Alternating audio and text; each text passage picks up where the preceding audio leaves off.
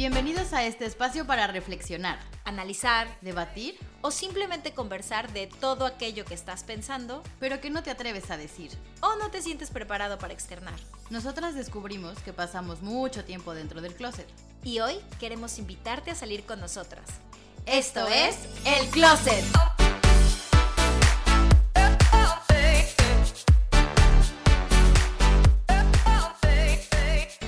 Bienvenidos al podcast El Closet, donde hablamos de lo que no te atreves. Yo soy Michelle Ruiz Y yo soy Estivalis Ruiz. y hoy tenemos un tema que nos mueve demasiado porque pues vamos a hablarles de, de las heridas de la infancia, de justamente, creo que está muy en boga, como que todo el mundo habla de ellas, así como de las creencias limitantes y tal, así que bueno, vamos a hacer lo que nos toca de este lado, que es, yo creo que salir las dos juntas del closet con este tema porque está, está, está denso. Y más porque veníamos diciéndolo mucho en todos los capítulos. Sí, sí, esto fue es una herida que yo tengo de la infancia. Entonces, claro, van a decir, Oye. pero ya hablen de ellas. Fue como, te digo, como el de creencias limitantes de, claro, es que eso es una creencia limitante, es que eso es una creencia limitante y de Claro. repente, pero bueno, ya. Eh, vamos a, si quieres comenzar por definirlas, eh, no sé si las quieres eh, nombrar o quieres más bien decir qué son para ti, cómo las ves. Yo primero quisiera hablar exactamente qué son las heridas de la infancia. O sea, aunque se escucha lógico, porque el nombre es lógico, es importante saber que es una lesión afectiva que es provocada por vivencias, sobre todo cuando somos niños, que son de una forma negativa, pero no siempre son negativas como tal. O sea, puede ser que el niño la perciba como negativa que eso fue lo que a mí me llamó mucho la atención porque los niños, o sea, bueno, cuando todos somos niños, te- sobre todo de los 0 a los 7 años, tenemos una inmadurez emocional. Entonces es como que el niño puede, es muy bueno, es muy sensible y es muy bueno para captar emociones, pero no es bueno para interpretarlas. Ya. Entonces, a veces, porque estuve leyendo que a veces, eh, obviamente, ¿no? Eh, las heridas de la infancia, la mayoría vienen por eh, eventos traumáticos. Sí, Pero- la mayoría, porque pero- aunque, como dices, perdón que te interrumpa, como son muy de cómo lo percibe cada niño, pues puede que no sean tan profundas, perdón, tan traumáticas. Eso. Pero entonces, por eso es, es de la manera en que la percibe el niño. Porque a lo mejor el niño, el papá se va al hospital porque. O sea, se va tres días al hospital porque, no sé, un amigo de él le pasó algo y el niño lo puede llegar a percibir como un abandono cuando realmente no es un abandono. Eh, sin embargo, pues estos son huellas que están dentro de ti y que si no se trabajan, pues en el futuro obviamente nos impide relacionarnos de una manera sana con las demás personas. Exactamente. Y mm, lo que me llamó la atención es que aunque dicen que son en los niños, luego en otros eh, research leí que sí se pueden seguir eh, haciendo heridas hasta los 18 años. Sí, también porque, claro, es que también son los, ah, las heridas de la infancia porque de ahí vienen, pero hay unas que o se refuerzan o se instalan ya más en otra etapa importante del humano que es la adolescencia. Y justamente ahí también se puede, pues ya es donde se combinan un montón de cosas. Y ahí también es muy importante como detectarlas, digamos, a tiempo, porque si no, justo ahí es donde tenemos estas enfermedades o trastornos ya más heavy como la ansiedad, la depresión, eh, todos estos pensamientos intrusivos o obsesivos que al final de cuentas no te dejan tener una vida en paz. Claro. Pero sí, siguen siendo heridas. Ok. Pues sí. Y aparte de eso hay que detectarlas a tiempo para no estarlas transmitiendo de pues de generación en generación, porque es así como se como es así como permanecen todavía en la historia. Sí, pero también creo que ah, te- tenemos que aceptar que todos tenemos una o varias y que es casi imposible que un niño no vaya a tener una herida. Por lo Sí. mismo, por lo que te digo, que como, como el niño lo capta de una manera inmadura, pues realmente el papá no siempre va a hacer eh, algo que dañe a su hijo. De hecho, ahora que lo dices, pero no sé si fue mi psicóloga la que me dijo que ya de entrada todos traemos la del abandono porque dejamos el, a nuestra mamá, o sea, el útero de nuestra mamá. O sea, ya de ahí De por sí que ya puedes traer heridas desde que tú como fitus ya traes ahí toda la experiencia que vive tu mamá, si fuiste un hijo deseado, si fuiste un hijo no deseado, todo el trauma y el estrés de la mamá te lo comes literalmente. Entonces ya desde que dejas esa zona en la que estás nueve meses o el tiempo que te toque estar ahí, te digo, no me acuerdo quién me lo dijo, pero de ahí ya traes una herida, porque pues estás cortando una relación. Entonces, claro, es imposible que, no tengas una, o sea, al final vas a, como dices, a tener por lo menos una. Ya el resto, pues, sí, o sea, irán acumulando. Lo importante no es pensar cómo evitarlas, lo importante es pensar cómo reconocerlas y poder solucionar, o sea, trabajarlas, no solucionarlas, trabajarlas, porque al final todos vamos a tener una o varias de ellas. Pero si quieres, vamos a hablar ya de, lleno de ellas, de que pues, son, son cinco eh, heridas y si quieres las vamos nombrando y hablando un poquito de ellas. Venga. Pues te toca. a ver, la primera es la que ya dijiste, que es la herida por abandono. Fíjense que, como dijo Mitch, que puede ser que todos la traemos ya por el momento en el que salimos del útero y abandonamos esa casita bonita que era nuestra mamá eh, pues también se puede dar desde pequeño. Obviamente, como la palabra lo dice, creo que no hay mucha necesidad de explicación esta. O sea, evidentemente si falta uno de los progenitores eh, durante la infancia o si durante la infancia el progenitor también se fue. Em, pues obviamente esto es una señal de abandono. ¿Y qué pasa? Que aquí el niño crece con un miedo excesivo a la soledad, pero muy cañón. Y entonces en sus relaciones puede generar una dependencia emocional con otra persona porque obviamente no quiere que lo abandonen. Puede tolerar lo intolerable, em, incluso puede provocar restarse valor a sí mismo para dárselo a otra persona, siempre con la finalidad de que la otra persona no le abandone. Y está el otro lado, porque como dices, o sea, todo esto, ya sea por percepción o porque realmente tuvo un padre o una madre ausente, eh, ellos desarrollan un apego inseguro. Entonces eso los hace también por el otro lado como adultos ser evitativos. O sea, como para que me evite que me abandonen y que me dejen solo, yo mejor no me, involucro y no ah, dependo y entonces, claro, voy hacia lo solo y, o yo abandono, exactamente. Porque pues realmente lo que están haciendo es buscar independencia para poder sanar el abandono, pero pues se van hasta el otro extremo. Entonces, o mm. está el que todo mundo depende de una pareja, amigo, persona, o el que mejor dice, patitas, ¿para que las quiero? yo, me, yo me voy, ¿no? Fíjate que leí en un, en, no me acuerdo en dónde, pero que también dependiendo de la herida que tienes es como se ve tu cuerpo. Claro, esto no me consta o a lo mejor está heavy solo clasificarte en una porque si tienes tres heridas de la infancia y los tres tienen cuerpos diferentes, pues a ver dónde te metes, ¿no? Pero a lo mejor eh, los, los, voy diciendo y ya si les hace clic, pues es que ahí están. Ahí está la herida. Estos eh, cuerpos que han tenido heridas de abandono suelen ser delgados, sin tono muscular, encorvados, tienen ojos tristes y normalmente son atrayentes, o sea, los ojos. Así que, bueno, si se consideran alguna de estas características, te digo, no siento que sea sí así, ves a un delgado encorvado con ojos tristes, ya este tiene idea de abandono, no, porque tiene que sustentarse con sus actos. Pero me llamó la atención mm, que, que, que, lo definan así con estos cuerpos. Me suena que esto podría ser, pero como en un exceso, ¿no? Porque. Sí. O sea, no sé, yo, yo creo que esto ya es alguien que mentalmente, ¿no? emocionalmente lo ha consumido tanto que a lo mejor se puede desarrollar esta fisonomía. Puede ser, la verdad es que no.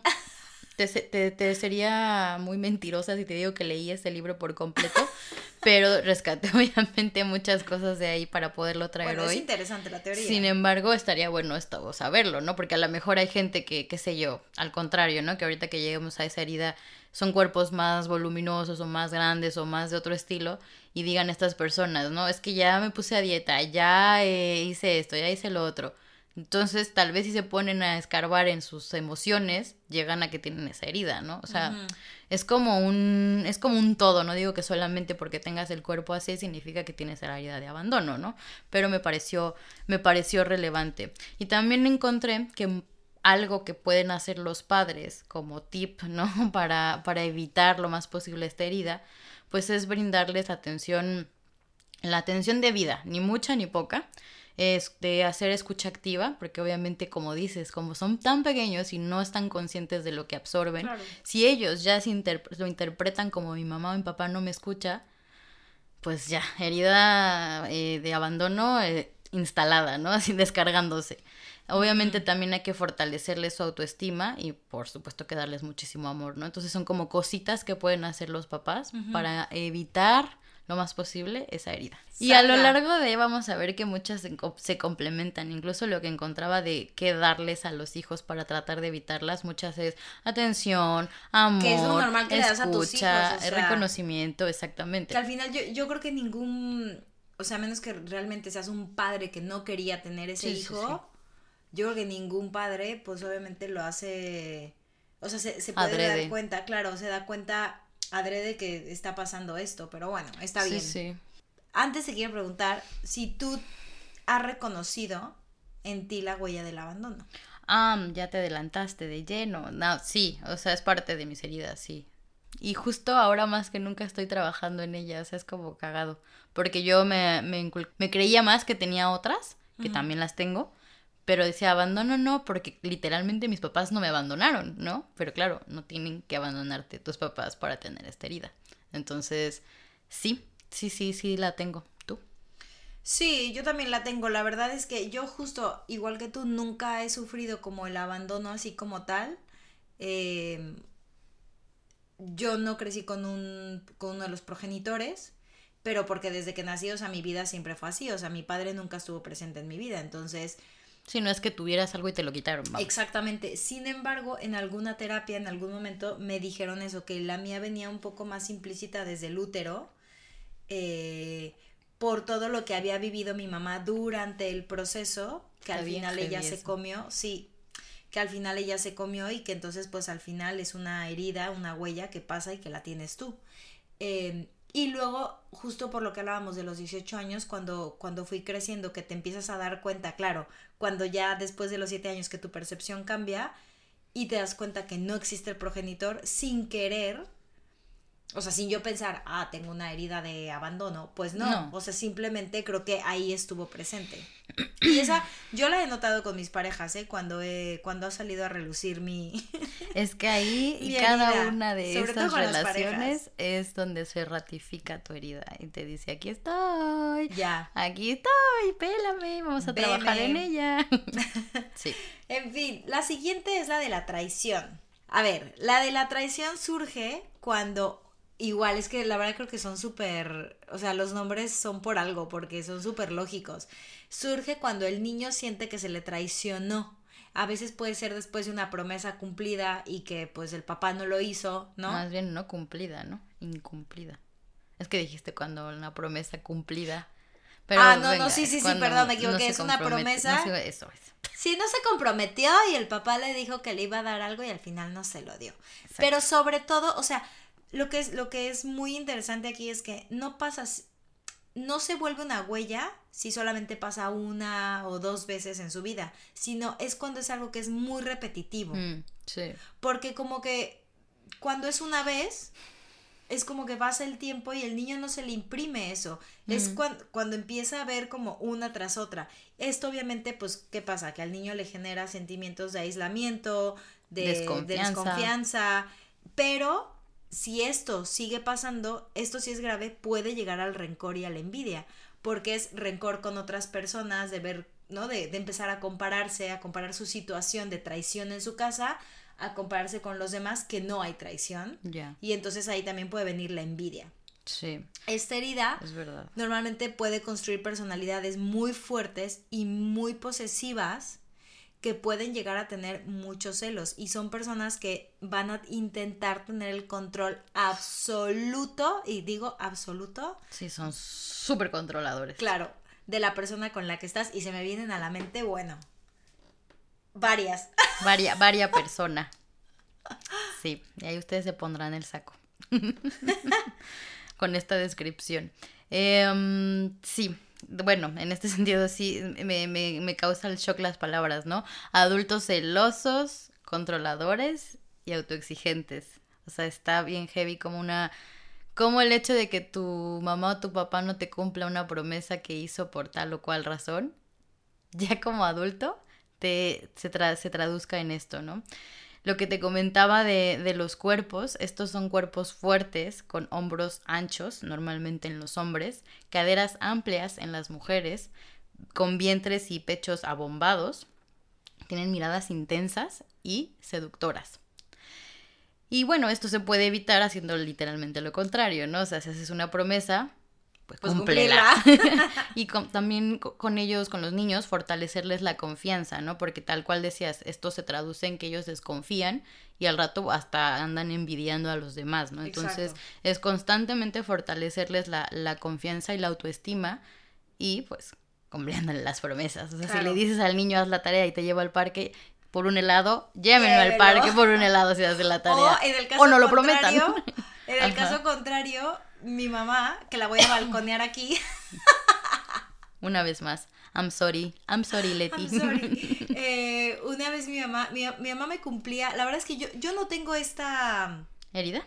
No la he reconocido y no la he encontrado en mí. No, pues, está bien. Em, pero creo que es porque mi madre sí cumplía tanto para bien pero como para mal. Uy, es que han de saber que yo fui una niña a veces un poco rebelde y berrinchudita en algún, eh, algunas ocasiones y me acuerdo, sobre todo una muy heavy, que en aquel entonces para los que viven en México, si se acordarán de Six Flags, antes era Reino Aventura. y te fuiste bien lejos. Ya, pues sí, no me juzguen. Creo que solamente fui una vez a Reino Aventura. Maldita sea, no me juzgues. No, está bien, aparte de que estaba a tomar por culo en ese entonces, pues, o sea. Ya. Pues mis primas teníamos unas, unas familiares que vivían en Aguascalientes. Mm. Y venían que era muy común, ¿no? Sí, era muy común. Nosotros íbamos en Semana Santa y ellas venían en el verano o algo así. No sé bien cómo pasa, mi mamá después me contará bien esta historia, pero ellas vienen, yo hago algo que no tenía que haber hecho. No me acuerdo si es que reprobé una materia o mentí en algo, no me acuerdo, pero fue algo que ya me habían mm. advertido de... De que si haces tal. Exacto, si haces tal va a haber consecuencias, si haces tal va a haber consecuencias y Estivalis decidió... Me la pelan las consecuencias. Claro, decidió, ay sí mamá, Y sas, oigan, que no me llevaron al Six, digo, al, al, Six Flags de antes. Al Reino Aventura. y me acuerdo haberme quedado llorando y que mi prima le suplicaba a mi mamá así de, por favor, llévala. Y mi mamá, como una guerrera, cumplió la promesa y no me llevó. Pues está bien. Porque estaba siendo congruente con lo que decía y con lo que hacía. Tanto para bien como para mal. Exactamente. Pero bueno, fue pequeña anécdota. ¿Tú tienes la de la ah. traición? Fíjate que sí, pero no Ahorita me reí porque me acordé que justamente escuchando otro podcast de Jordi Rosado y Marta Gareda estaban hablando de este tema y cuando mencionaron las heridas todas y las escribieron, dijo Jordi, bueno, si quieres vamos viendo cuáles tienes tú y cuáles tengo yo. Y empecé a decir, pues yo tengo la del abandono, la del sé qué, la del no sé qué, pues yo tengo todas. ahorita me empecé a reír porque dije, pues quizás sí tengo un poco de todas y la de la traición no es una que yo haya detectado desde chiquita, porque a mí a mí también me cumplían esas promesas de si no te sacas una buena calificación no vas a la fiesta o si no haces tal cosa tal o al contrario, sino más bien ya fue como en más en mi segunda etapa, la de la adolescencia. Mm. Ya sentí esta traición, entonces bueno, eh, fíjate que ahí sí me identifica, ahorita que estaba leyendo, el tema de los cuerpos. O sea, como que no digo así, obvio, soy súper full traición, ¿no? Porque no es la que yo tengo más fuerte. O sea, no hubiera pensado eso, pero, no. Pero en algunas situaciones me he visto en relaciones en las que como adulto soy celosa, sin necesidades de, soy controladora o he sido controladora y por supuesto soy autoexigente. Entonces como que empiezas a relacionar y vas haciendo el match. Te digo, no es mi herida más... Eh, más presente. Exacto pero detecto en mí que eh, hay momentos, hay momentos y hay un porcentaje en mí de esa herida. Así que fue también un gran descubrimiento mientras hacíamos el research porque dije, mierda. Sí lo tengo. Oye, qué fuerte porque yo todo lo controller que soy, creo que esto alguna vez ya lo habíamos hablado en los límites, que todo lo controller que yo soy para el trabajo y para mi vida personal, no lo tengo para las relaciones si eres más easy going ahí, o sea, es como más... Pero a veces, a veces me paso, A veces está muy... Bueno, a lo mejor exiges desde tu niña herida, pero no con esta herida, sino desde, desde otra, Desde que la del no sé, desde el abandono. Exacto. Claramente, ya, ya, ya, ya hilé. Sí, yo, yo, bueno, ahora, ahora llegaremos. Ya, ya, si ahorita nos adentramos a las experiencias de heridas, eh, sigamos nombrándolas. La que sigue es la de la humillación. Esta surge de que el niño sienta que siempre lo ponen a prueba y que constantemente es criticado por lo que hace. Obviamente esto les afecta muchísimo a la autoestima, sobre todo si ya saben, ¿no? De pronto es el padre que ridiculiza, Anda. ¿no? O sea que a lo mejor siempre, pues sí, siempre están ahí intentando que, obviamente, a veces los padres lo hacen con la mejor intención de que el niño mejore, pero es como que nunca es suficiente, nunca es suficiente y entonces siempre hay una crítica. Ahora, si detrás de eso los ridiculizan, pues esto se vuelve peor, porque estos niños, digamos que se vuelven dispuestos a hacer todo para sentirse absolutamente validados y valorados y eso, sin quererlo, sigue construyendo más a esa herida. Sí. Porque mientras el niño más se esfuerza, el padre más exige y al final es un círculo del que el niño no puede salir. Y que al final se exponen, porque aunque estén sufriendo, ahí están poniéndose de tapete para que todo el mundo lo pise. Claro, y, puede, y pueden ser, por ejemplo, niños súper, súper eh, exitosos en lo que hacen. No sé, por ejemplo, pensando así básicamente en la escuela, que saquen puros dieces y el día que sacan un 9, el papá, se, o sea, bueno, los padres, es ya, es lo peor. Y entonces eso al niño lo marca porque es, no fue suficiente, el 9 no es suficiente, ¿no? Em, obviamente para estos niños, pues de adulto, hay muchos problemas de expresión, son personas que se hacen súper pequeñitas, que se olvidan de sus propias necesidades, eh, y está el otro lado, porque es, es que es raro como estas heridas, ¿no? De pronto Sí. te puedes ir a, A un extremo a un o al extremo otro. o al otro. Y el otro extremo puede ser que tengan un temperamento irascible y que se les pueda desarrollar un TOC, un trastorno obsesivo compulsivo, dependiendo, ¿no? Eh, pero puede ser mayormente donde el niño intenta poner límites y, y así es como se desarrolla su TOC. Y ahí también entraría un poco la parte del perfeccionis- perfeccionismo y autoexigencia. ¿no? Como son tan, como adultos ya tan centrados casi casi en ¿no? todo tiene que ser de tal forma y tal, o sea, además de darles placer y satisfacer al resto y que eso no los va a hacer sentirse satisfechos con, con ellos mismos, por el otro lado, son súper, como dices, meticulosos. Eh, mira, estas personas también tienen cuerpos gruesos, rostros redondos y ojos grandes, abiertos y con mirada inocente. Me llamó también la atención esta. eh, y bueno, aquí lo que te dicen que, que, que hay que enseñarles a los niños es compartir con ellos lo que es la empatía, no solo con la palabra, sino con el ejemplo. Y obviamente enseñarles bien a poner límites sanos y que comprendan cuál es esta sensación de, de humillación o de crítica, ¿no? O sea, para que no lo, no lo repliquen en otras personas y en ellos mismos más adelante. Entonces, Claro, y a lo mejor cuidar que las críticas siempre es- vengan de un lugar constructivo. eso es Porque eso también puede generar como... bullying, Exactamente. tal cual. ¿Tú tuviste o tienes de- de Sí, yo creo que tengo de todas, hija. O sea, estoy viendo. Bueno, venga, pues suéltalo. O si sea, al final, digo, me gustaría hablar de las experiencias más de las más marcadas, ¿no? O sea, que, sí, claro. que, que en final la de traición la detecté de más con, con experiencias de más grande, la de humillación también, pero yo creo que la de humillación se relacionaría un poquito más por la constante que he tocado en varios temas desde Abraza tu cuerpo, que es el, el tema de no eres suficiente, tienes el, no tienes un cuerpo perfecto, eh, todas estas cosas que me llevaron a tener una herida de la infancia de humillación por compararme todo el tiempo, por las críticas que escuchaba, o sea, justamente las palabritas que vas diciendo ahí. Por eso creo que también eh, parte de, esa herida vivió en mí. Fíjate que yo, cuando me sentí a escribir esto, eh, de humillación, al menos de parte de mi familia no lo encontré. Sí, no. Pero sí lo encontré en maestros. Y maestros que me marcaron muy Está fuerte, o sea, me, me salieron así como, wow, o sea, me La salieron lista. como, sí, como varios recuerdos de maestros de tener unas humillaciones muy fuertes. Es verdad que yo no, o sea, por ejemplo, yo no he sido este adulto que tenga problemas de expresión. Es- a veces me puedo hacer pequeñita, ¿no? Mm, o me he pasado al otro extremo de enojarme tanto que lloro. Ya.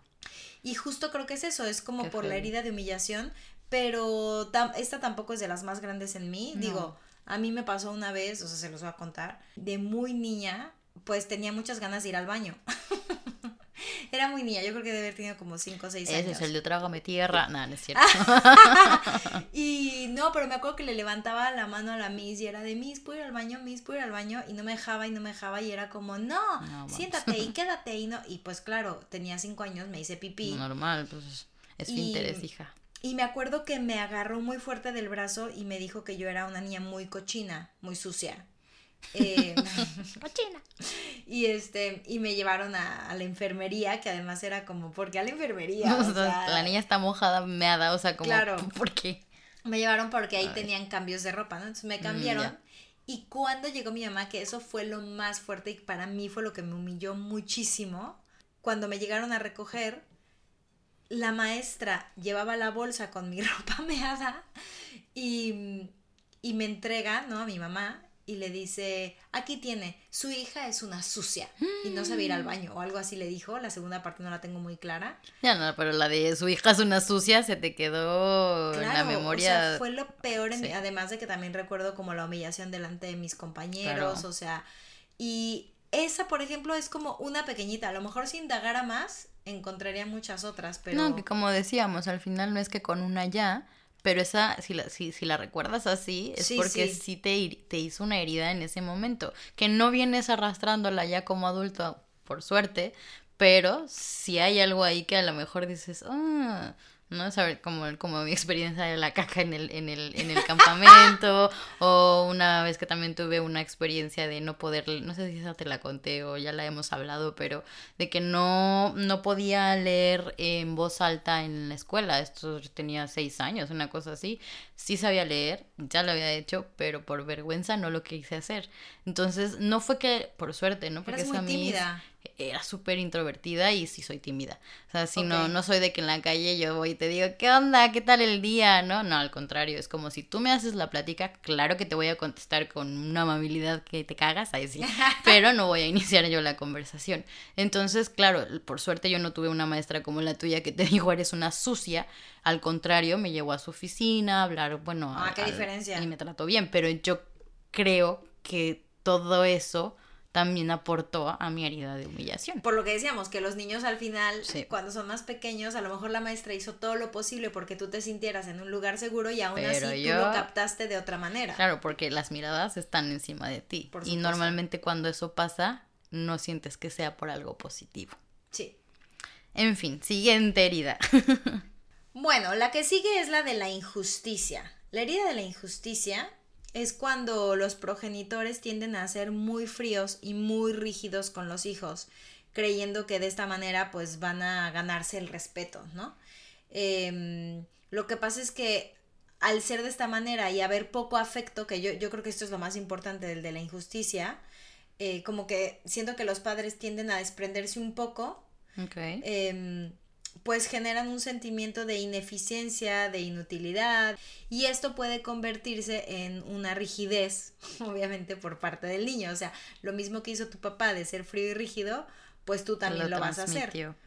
Em, ahora, el niño también puede ser que sea incapaz de, pues, de negociar, me refiero a que no pueda aceptar opiniones contrarias, ¿no? O sea, son niños que, que de pronto son como súper cuadrados y pueden generar una Me gran están ambición. viniendo tantas personas a la mente en este momento. Ya eso pasa cuando uno lee esto, Ay, dice, Dios. oh, este, y lo más, o sea, lo que está más cañón es que estas personas deben, tienen, forever, la verdad absoluta.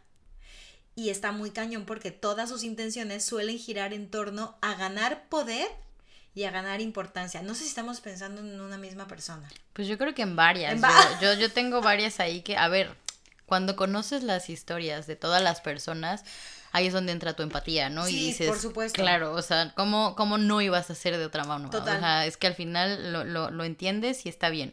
Pero está muy cagado porque, aunque muchas de estas heridas se traducen como adultos perfeccionistas, autoexigentes, eh, y ¿cómo se llama? Con este miedo a, caer- a- a equivocarse.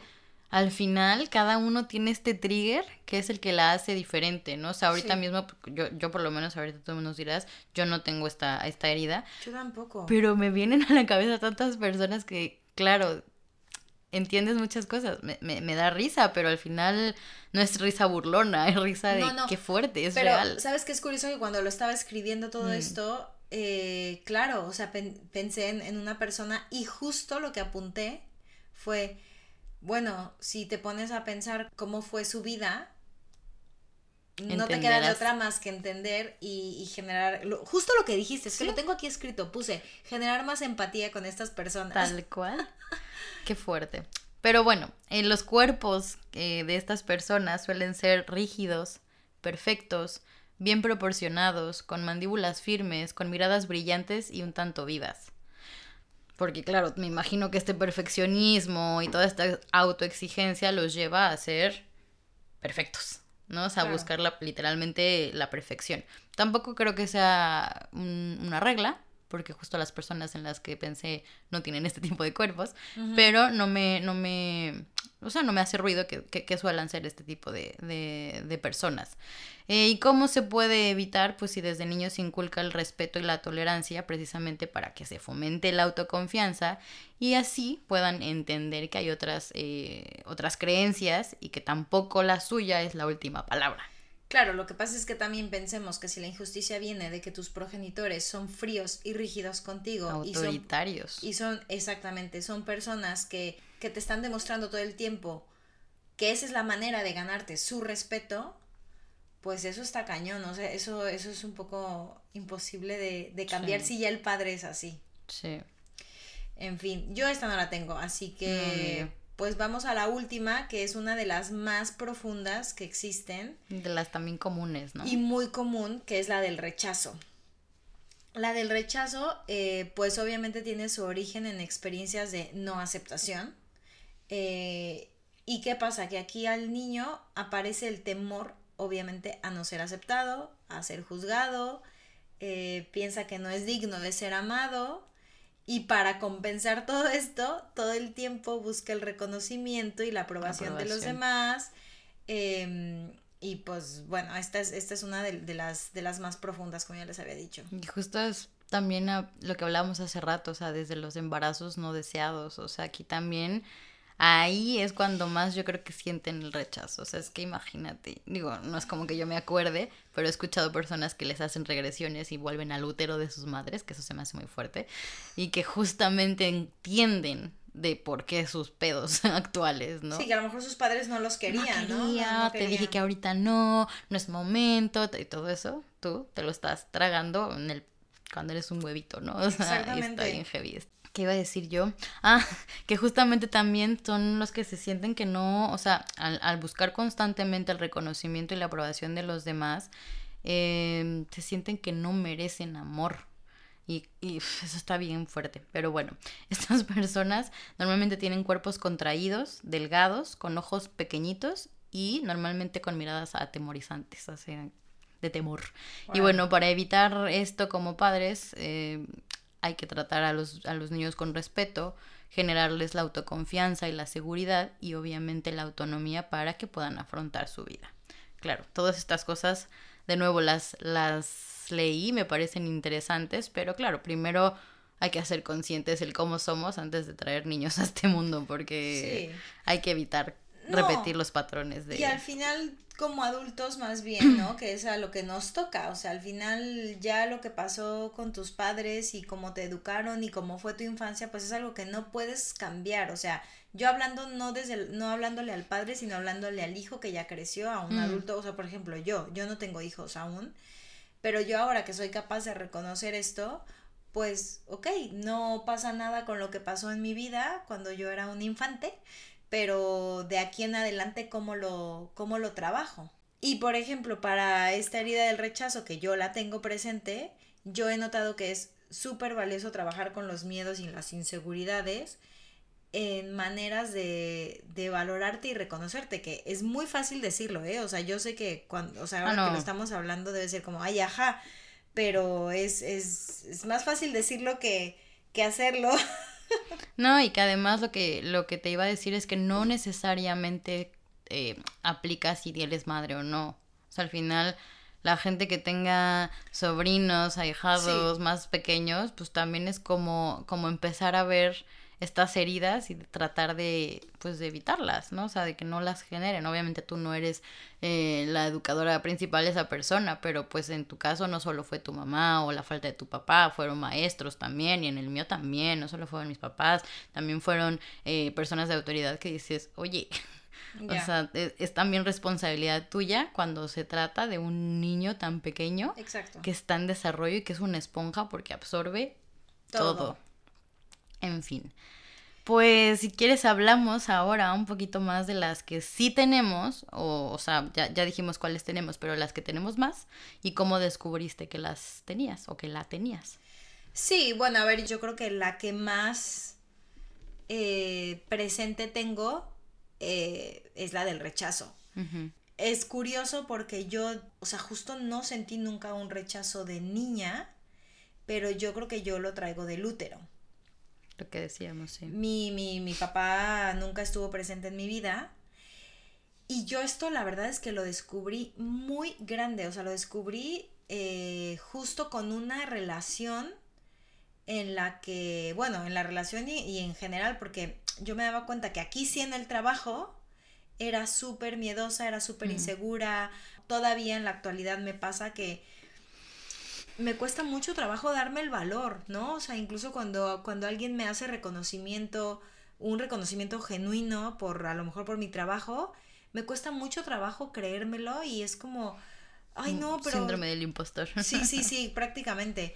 Pero yo lo descubrí justo yendo a terapia porque pues tenía prácticamente las dos. O sea, tenía la del abandono y la del rechazo muy ligadas y tenía una pareja de la que no podía despegarme La dependencia. la dependencia. Y pero yo ya no, lo, lo más grave de esto es que yo ya no quería estar en esa relación, Pero no te ibas. pero no me iba. No me iba. Pues no, no me preguntes por qué. Ah, vale. O sea, no me iba. Pensé que nos ibas a decir por qué. No, yo creo que por las heridas, básicamente. O sea, no me iba por eso. Y era como un ir y venir. Y claro, yo empecé a ir a terapia por la necesidad de decir, ¿qué me pasa? Que sé que en este lugar No estoy bien. no estoy bien. Hay un rechazo de parte de la pareja. Y Mm. cuando fui a terapia me di cuenta que efectivamente venía la herida del rechazo, pero que aparte yo, por la herida de abandono, no lograba soltarme de él. Qué fuerte. Y entonces, pues después de como un mes de terapia, afortunadamente como que tomé el valor y, y, pues ya, ¿no? Me, me separé de esta persona y ahí me di cuenta. Ahora, a mí me pasó algo curioso con esta herida. O sea, yo de esta herida me di cuenta, no sé, a los, les voy a decir, 25, Ujú. 26 años. Pero si hacemos un rewind unos años atrás, yo a mis 22, 21 por ahí, eh, me di a la tarea de buscar a mi padre. Mm.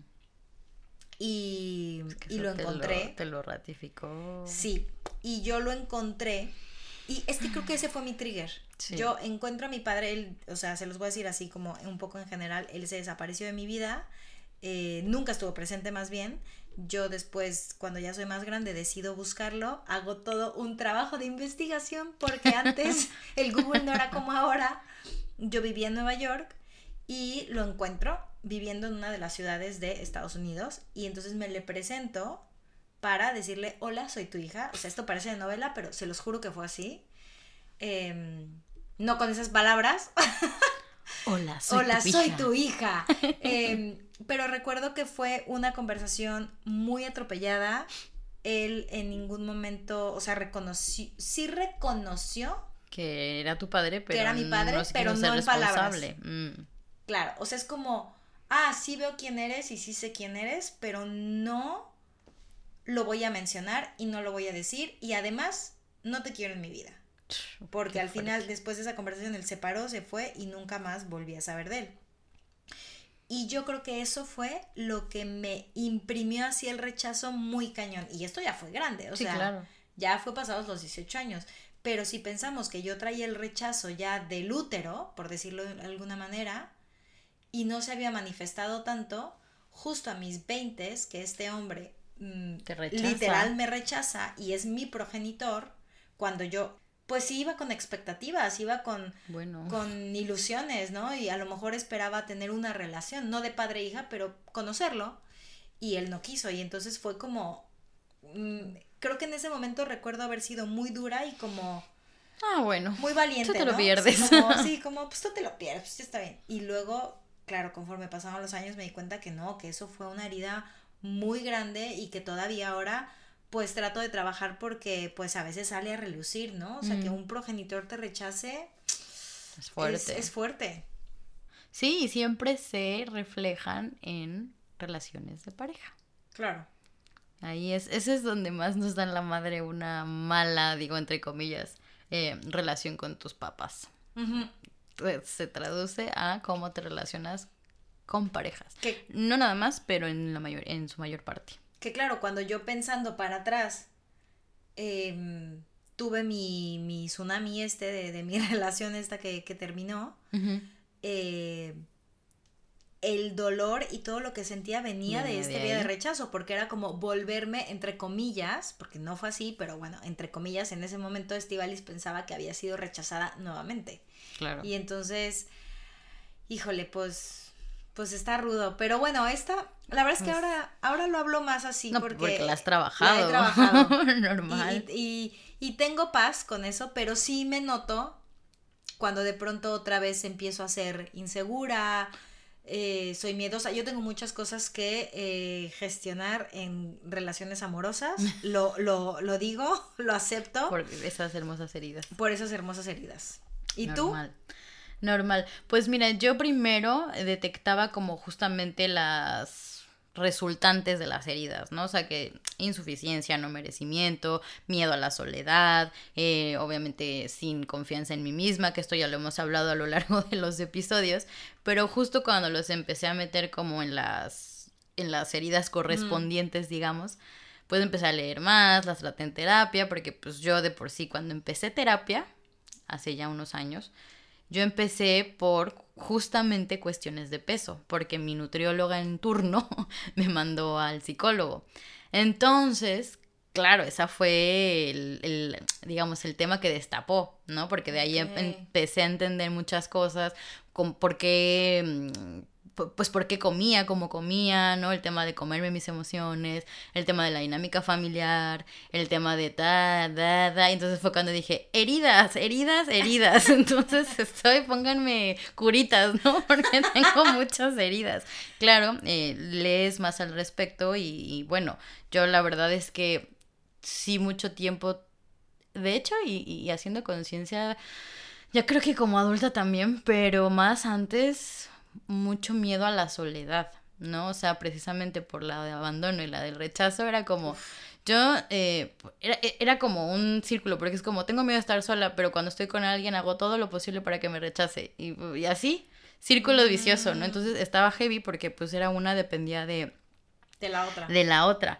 Entonces, eh, pues yo como niña chiquita pedí atención a gritos. O sea, por eso es que esta es una constante en las relaciones, desde la más tóxica y la no tan tóxica que he tenido en la vida, eh, de cómo yo pido cosas, ¿no? O sea, por ejemplo, la atención, que a mí, eh, de nuevo no señalo a nadie ni culpo a nadie, pero a mí el hecho de, y esto ya lo lo había hablado, el hecho de entender que yo tenía que compartir a mis papás y sobre todo su atención Con un hermanito fue yo creo que de las heridas más fuertes que, o sea, de lo que me generó una herida más fuerte, porque yo no sabía, o sea, yo era como primogénita, era la que tenía full atención en todo y tal, y de repente empieza a ver, empiezo a ver que la atención se va para allá, pues ya desde ahí ¿qué haces? Gritas, pataleas, te vuelves berrinchuda. Pero esto es súper común en hermanos mayores, ¿eh? Sí, pues es que, y es lo que decíamos hace rato, normal, todos sufren de eso. Sí, normal, pero cada quien la vive diferente, como tú ratificaste el hecho de que te rechazaba tu papá 20 años después o no sé cuántos años después, que te dijo, no, no te quiero, ¿no? Aquí fue, no porque mi mamá me dijera, pues sí, mi favorito es tu hermano, obviamente no, Claro. porque eso no pasó, pero a mí ahí fue cuando me afectó las relaciones amorosas, porque desgraciada o agraciadamente yo empecé muy joven con las relaciones de amor y aprendí a la mala. O sea, porque ¡Qué aprendí. precoz! Sí, la niña precocita. Pero justo, siempre. A ver, no me gusta culpar porque no es de trata de culpas, pero también mucho tuvo que ver la primer pareja que tuve.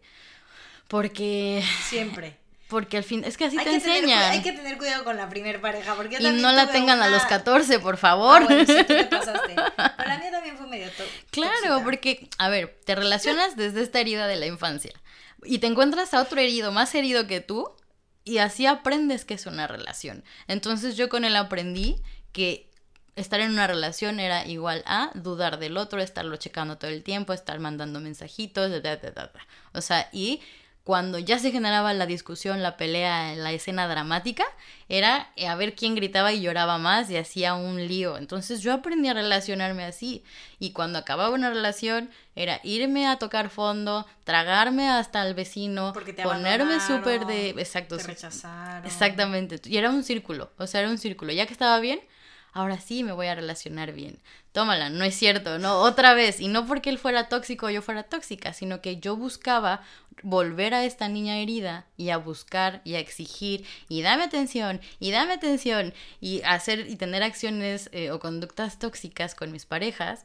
Y obviamente esto, esto se volvió infinito hasta que justamente fui a terapia y empecé a, en- a entender muchas cosas y a decir, me falta, me, me he buscado en mis parejas, uno, no estar sola, pero también he buscado que me den lo que yo solita me puedo dar, ¿no? O sea, que al final es Claro. la atención, o sea, al final es, y hasta la fecha, ¿eh? Te lo puedo decir que ahorita ya de repente se me bota el, el tape y de repente digo, ay, estás reaccionando desde la niña herida. Pero oye, sí que, o sea, además yo creo que de la terapia, yo sí considero que he tenido muchos maestros de vida. Pero no, es que yo de verdad creo que toda la gente con la que estamos en este mundo y con toda la que interactuamos, pues es gente que viene a enseñarnos, que, que son maestros y algo, algo tenemos que aprender porque, como ya lo hemos dicho, algo hay que evolucionar.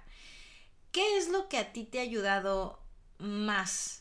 Eh, o sea, ¿cómo, cómo has aprendido a, a, no sé si a vivir o a lidiar o a superar, no sé, no sé, no sé en qué palabras ponerlo? No, Pero no, a no. ti qué te ha ayudado, así lo voy a dejar. ¿A ti qué te ha ayudado? Eh, observarme. O sea, en una palabra, observarme. Sí. Porque literalmente, ah, como dicen, ¿no? Ya sé de qué pie cojeo. Entonces, si yo veo, o sea, si yo hago el ejercicio, ¿no? De si yo siento en mi cuerpo algo que viene desde la tripa, que normalmente es enojo, que se traduce en miedo. Me- es que estos años de análisis es preguntarme, ¿qué te pasa? O sea, ¿estás enojándote? ¿Por qué?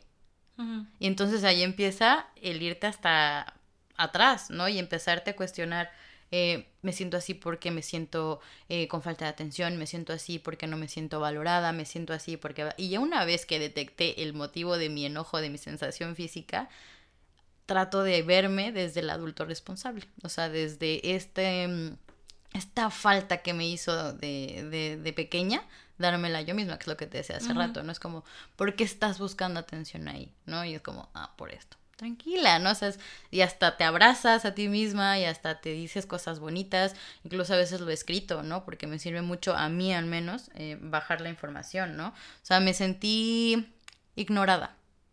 ¿Vale? Claro. ¿Por qué? Y entonces es ignorada, igual la para mí es tal, y cómo puedo verlo, y desde dónde viene, y bueno, o sea, yo tengo ahí Sí, libros y hacer, un, libros hacer, de... un, hacer un análisis. Fíjate Sí. que yo también a mí me sirve mucho, bueno, yo medito, pero a mí me sirve mucho cuando estoy en esos momentos o, o Te llega, ¿no? Como cuando meditas. cuando veo que entré a un momento así de que digo "Ah, algo está mal aquí, voy, me siento, intentar sentir qué estoy sintiendo, o sea, realmente qué estoy sintiendo, más allá del cuerpo enojo. habla. ¿Qué estoy ujú. sintiendo? Ok, ya encontré, porque a lo mejor cuando haces vacío llegan las ideas y Sí. llega Literal.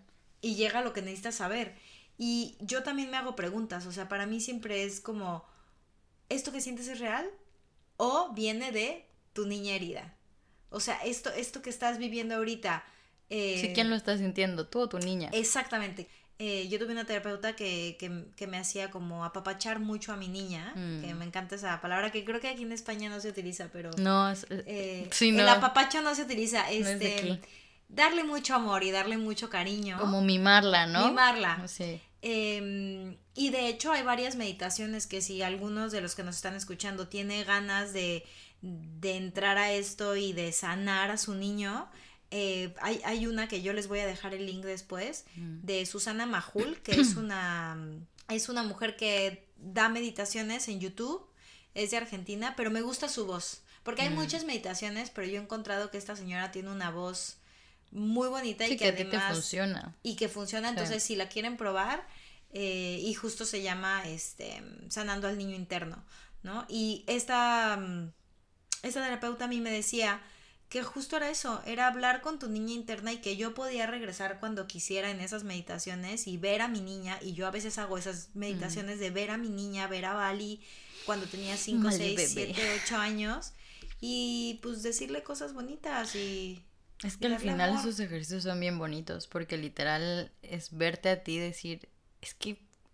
Y yo estoy aquí. Es que al final de cuentas eras y sigue siendo tan perfecta, o sea, es como, ¿qué permitiste que te dañara, no? O sea, y es como decir, como dices, todo va a estar bien y tal. Ay, ya voy a llorar. Y todavía no llegamos a esta parte de la más bonita para mí de, de, de, de este episodio, que es otra técnica, vamos, de, de hablar y de conectar con tu niña, que es hacerle una carta o decirle mm. cosas. Entonces, porque así soy te voy a aventar el ruedo. ¿Qué le dirías tú a tu niña interna respecto a esta herida? Ah. yo le diría, querida Bali, dos puntos. Viniste a este mundo a dar y recibir amor. Quizá no de la manera que tú esperabas o imaginabas, pero si abres bien los ojos verás que nunca te faltó amor, cariño, comprensión, apoyo, soporte. Llegaste a una familia muy grande que te dio todo eso, que te lo sigue dando. Em, perdón, es que... El nudo en la garganta. El nudo. Eres bella, eres capaz, eres talentosa, eres fuerte, eres una chispita de luz, no solo en la vida de los demás, pero sino en tu propia vida. Tú eres tu propia guía y lo haces muy bien. Abrázate que yo te abrazo. Ámate intensamente que yo te amo valórate que yo te valoro y recuerda que a ti la vida te dijo que sí. No, yo ya estoy llorando, me van a dar un con permiso. Porque... Me, me estoy aguantando, yo cuando... Ah, porque, porque actriz, porque yo no me puedo aguantar. Cuando quiero llorar o sonrío demasiado, como estoy haciendo ahora, o hago, o hago sus ruidos que justo una maestra de canto una vez me dijo, tú es como que tu niña interna de pronto sale de la nada. Y yo, ¿por qué? Porque decía que cuando cantaba y me equivocaba hacía ruidos de bebé. Y eso me pasa. Em, ¿Y tú? ¿Qué le dirías a la tuya? Pues bueno, yo le diría que está bien, que es una niña amada y que aunque en ese momento sienta que está herida, ya no tiene de qué preocuparse porque mi yo adulta la cuida y le da ese amor que cree que le hace falta que a pesar de vivir esas experiencias que le reforzaban cada vez que no era suficiente, que no era merecedora de algo, que la rechazaban por no ser perfecta, o que debía estar con alguien para mostrar su valor por la creencia de que las personas solas no llegan a ningún lado, todas esas creencias que le causaron esas heridas, puede vivirlas y atravesarlas con tranquilidad, que yo estoy aquí para cuidarla y llevarnos juntas hacia un mejor camino de paz y realización. El camino no ha sido fácil y seguiremos encontrando experiencias y personas que nos detonen estas heridas. Sin embargo, hay que aceptarlas y agradecerlas porque nos vienen a enseñar algo. Y ya. y vamos a parar porque nosotros estamos ya, con la lágrima tendida. El moco tendido. todo. Em, pero si sienten, no sé, alguna conexión con este capítulo y tienen ganas de explorar a su niño interno o saben por ahí que tienen alguna de estas heridas de la infancia que, mencionamos, pueden hacer esto, pueden, pueden hacer muchas cosas, pueden eh, hacer meditaciones, pueden hacer este ejercicio que hicimos hoy nosotras con ustedes de describirle, ¿no? A su, a su niño interno y verlo, sobre todo yo creo que lo primero siempre es como verlo. Las visualizaciones son muy bonitas. Porque las visualizaciones hacen que tú también generes empatía con esa parte tuya que es tan vulnerable y que te da ternura y que es tan indefenso. Em, reconozcan que todos tenemos una y que no está mal que tengamos heridas de la infancia. Eh, para mí de lo más importante, además de ir a terapia, Pero también entiendo que hay gente que, que eso no le va y tampoco estamos aquí para decir tienen que ir a terapia. O sea, si les gusta y si creen que les va a servir adelante, pero si no, también puedes hacer el trabajo de perdonar, porque a veces creo que, sobre todo con nuestros progenitores, puede pasar que no les perdonemos ciertas cosas y no nos damos cuenta y, y hay que perdonar porque pues ellos tampoco llegaron a este mundo sabiendo cómo ser padres. Ah, ojalá nos enseñaran, pero no. No hay, no hay, una escuela. Entonces, para mí esa es de las más importantes, aprender a perdonar. ¿Cuesta trabajo? Sí, se los dice alguien que ha sido rechazada por su madre. Eh, pero no es imposible, se los juro, no, no es imposible. A veces pues no, no puedes perdonar en un día, quizás no en meses, quizás te tome años, pero si uno tiene la intención y, y tiene las ganas de, pues eventualmente va a pasar. Sí, sí, lo que siempre también digo, obviamente la apertura, ¿no? Porque como dices, si no si no aceptas que tienes una herida y que no y que la tienes que trabajar porque si la tienes que trabajar si te quieres relacionar de manera sana si no pues adelante sigue siendo como eres pero lo que siempre les digo es tener mucha paciencia porque pues esto es como hace rato hablábamos cada una de lo que hace en ese momento no pero no lo descubrimos hoy sintiéndonos o escuchando un podcast, sino tuvimos años de terapia, leímos, nos interesamos, fuimos muy pacientes en el proceso y seguimos en el proceso porque esto es de todos los días, a veces se te activa más una que la otra o a veces también se te va la paciencia, pero vuelve. Y también se te va la paciencia, pero creo que vale la pena que seas muy honesto porque justamente o algo que pone aquí un poco como de, de tips que también me parecen importantes es al ser honesto también te abres a la posibilidad de tener una mejor comunicación. Porque cuando yo trabajé, por ejemplo, con mi mamá en su momento, me acuerdo que era un rechazo hacia ella, era un enojo, era como estar todo el tiempo de malas y así. Y hasta ella decía como, puta, no sé si te está sirviendo la terapia o no, ¿no? Entonces yo creo que en, en caminándolo como yo lo caminé, yo sí podría como decirles eso que que, que si ya decidieron abrir esa puerta de, de trabajar en la herida, también eh, se den la oportunidad de abrirse a la comunicación con sus padres, porque ellos no, pues no tienen la culpa de su proceso, ¿no? Entonces decirles, miren, ¿saben qué? Estoy empezando un proceso de sanación. Perdónenme si en algún momento de la vida tengo algunas actitudes negativas con ustedes. No es nada personal, aunque sí lo sea, pero realmente es que no tienen la culpa. Como bien lo dijiste tú, ellos hicieron lo que pudieron cuando lo tuvieron que hacer, exactamente, y no fue para jodernos y decir, sí, voy a tener un hijo para que sea un adulto infeliz. No, no, no, no tiene ni sentido, ¿no? Pero al final hay que recordar que no se trata de encontrar culpables, porque pues como decimos, ellos hicieron lo que pudieron y somos un reflejo de eso. Em, pero pues no se preocupen porque nosotros no somos eh, lo que fuimos ahora, ¿no? Entonces siempre podemos encontrar nuevos caminos y hacernos responsables de ellos porque no hay más. Em, hay que caminar por estas heridas, hay que atravesarlas, hay que vivirlas porque si no, no vamos a ser personas, seres de luz, ahí sí, seres de paz. Del libro que les mencioné hace rato, digo, si les interesa leer un poquito más de ese tema, el libro se llama Las cinco heridas que impiden ser uno mismo, de Liz Borbou, Borbeu, no sé cómo diablo se diga, pero lo vamos a dejar en, en, las redes y en el blog. Em, que bueno, literalmente habla de todo esto que hemos hablado y pues nos dice un poco cómo sanarlas por si quieren profundizar en el tema. Pues genial, hemos llegado al final de este capítulo. Gracias, muchas gracias por habernos acompañado hoy a salir del closet. Gracias por escucharnos. Para nosotros es muy importante también empezar a generar comunidad. Así que déjenos sus comentarios, síganos, compártanos, denos like. Em, y sobre todo, pues eso, estén en contacto. Nos va a encantar saber de ustedes.